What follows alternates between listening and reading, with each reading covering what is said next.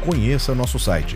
Digite www.astronomiaeastronautica.com, tudo junto e sem acento, e tenha acesso a todo o conteúdo de astronomia e astronáutica. Não perca também nenhum dos quatro volumes da coleção Astronomia e Astronáutica, disponíveis com exclusividade na Amazon, além dos videocasts de astronomia e astronáutica no site e no YouTube. Siga-nos também no Instagram. Os links estão na descrição desse episódio.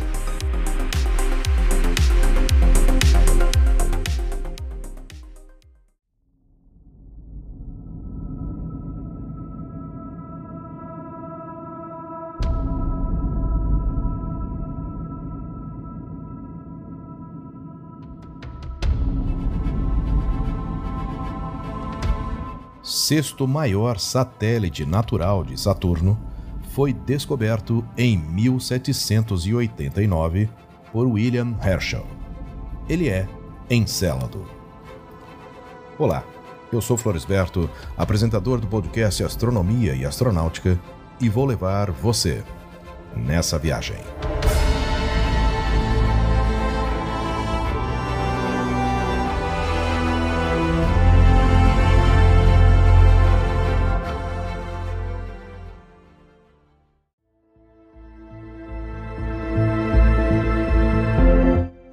Encélado, como os nomes de cada um dos sete primeiros satélites de Saturno a serem descobertos, foi sugerido por John Herschel, filho de William Herschel, em sua publicação Resultado das observações astronômicas realizadas no Cabo da Boa Esperança de 1847. Seu nome se deve ao gigante da mitologia grega que foi derrotado pela deusa Atena durante a gigantomaquia, a guerra dos deuses contra os gigantes e que foi enterrado na Sicília. John escolheu esse nome porque Saturno, conhecido na mitologia grega como Cronos, era líder dos titãs. O satélite possui um oceano global de água líquida sob sua superfície gelada. No Polo Sul, há criovulcões que ejetam grandes quantidades de jato de vapor d'água e algumas partículas sólidas como cristais de gelo, sal, nitrogênio e oxigênio, contendo moléculas orgânicas, a uma taxa de 200 kg por segundo. Uma parte da água cai de volta sobre a Lua como neve, outra parte é adicionada aos anéis de Saturno, havendo ainda uma terceira parte que cai sobre o planeta. Acredita-se que o anel E de Saturno surgiu a partir dessas partículas de gelo. Até a passagem das duas sondas espaciais Voyager próximo a Encélado, no começo da década de 80, muito pouco se sabia sobre essa pequena lua, além da identificação de água sobre sua superfície. As Voyagers mostraram que o diâmetro de Encélado é de apenas 500 quilômetros, aproximadamente um décimo de Titã, a maior lua de Saturno, e que reflete quase toda a luz solar que a atinge. A sonda Voyager 1 descobriu que Encélado orbita na parte mais densa do difuso anel E de Saturno, indicando uma possível associação entre os dois.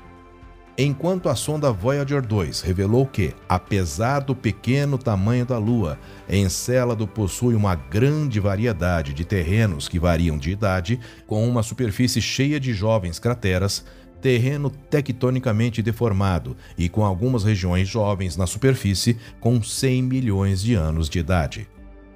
Em 2005, a sonda espacial Cassini realizou vários voos rasantes próximos a Encélado, revelando a superfície da Lua e de seu meio ambiente com maior detalhe. Em especial, a sonda descobriu uma pluma de ventilação rica em água na região do Polo Sul. Essa descoberta, juntamente com a presença de escape de calor interno e a pouca quantidade, se houver, de crateras de impacto na região do Polo Sul, mostra que Encélado é geologicamente ativo nos dias de hoje. Uma curiosidade em relação a esse satélite é que as formações geológicas de Encélado são nomeadas pela União Astronômica Internacional de acordo com a tradução de Burton de As Mil e Uma Noites. As crateras de impacto são nomeadas com personagens, enquanto os outros tipos de formações, como fossai, longas e estreitas depressões, dorsa, que são cristas, planitia, planícies e sulci, longas ranhuras paralelas, são nomeadas com lugares. 57 formações foram oficialmente nomeadas pela União Astronômica Internacional. 22 dessas formações geológicas foram nomeadas em 1982 com base nos resultados da passagem da sonda Voyager, e 35 foram aprovadas em novembro de 2006 com base nos resultados de três sobrevoos da sonda Cassini em 2005. Encélado orbita Saturno a uma distância de 238 mil quilômetros do centro do planeta e 180 mil quilômetros do topo das nuvens, entre as órbitas de Mimas e Tétis, dando uma volta no planeta a cada 32,9 horas. Como na maioria dos maiores satélites de Saturno, Encélado gira em sincronia com seu período orbital, mantendo uma face sempre apontada para Saturno. Como Encélado é uma lua relativamente pequena, com apenas um sétimo do diâmetro da nossa lua, caberia confortavelmente dentro do comprimento da ilha da Grã-Bretanha, ou dentro do estado brasileiro do Rio Grande do Sul, ou ainda dentro do estado norte-americano do Arizona. Como o Encélado reflete praticamente toda a luz solar que recebe do Sol, a temperatura média na superfície é de menos 198 graus Celsius, podendo chegar a menos 240 graus Celsius. A atmosfera é fina e composta predominantemente por vapor d'água. A gravidade da Lua é bastante baixa, com uma velocidade de escape de apenas 860 km por hora. Como comparação, na Terra, essa velocidade é de aproximadamente 40 mil quilômetros por hora. Com essa gravidade, não consegue reter uma atmosfera. Assim, a tênue atmosfera observada é alimentada constantemente pela sua atividade vulcânica e pelos geysers. Em julho de 2009, a sonda Cassini descobriu amônia na Lua. Esse elemento impede o congelamento da água, mesmo nas baixas temperaturas observadas.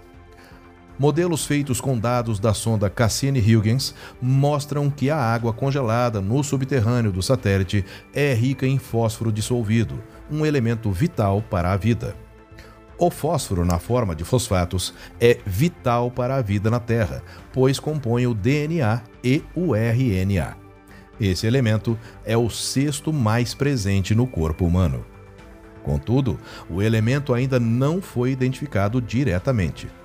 Encélado é um dos principais alvos na busca por vida em nosso sistema solar. Você gosta do conteúdo de astronomia e astronáutica? Se quiser e puder, Participe da campanha de financiamento coletivo acessando apoia.se barra astronomia e astronáutica. O link está na descrição desse episódio. Sua contribuição ajudará a manter, melhorar e oferecer cada vez mais conteúdos de qualidade. Eu sou Floresberto, produzi e apresentei esse podcast Astronomia e Astronáutica. Até a próxima viagem.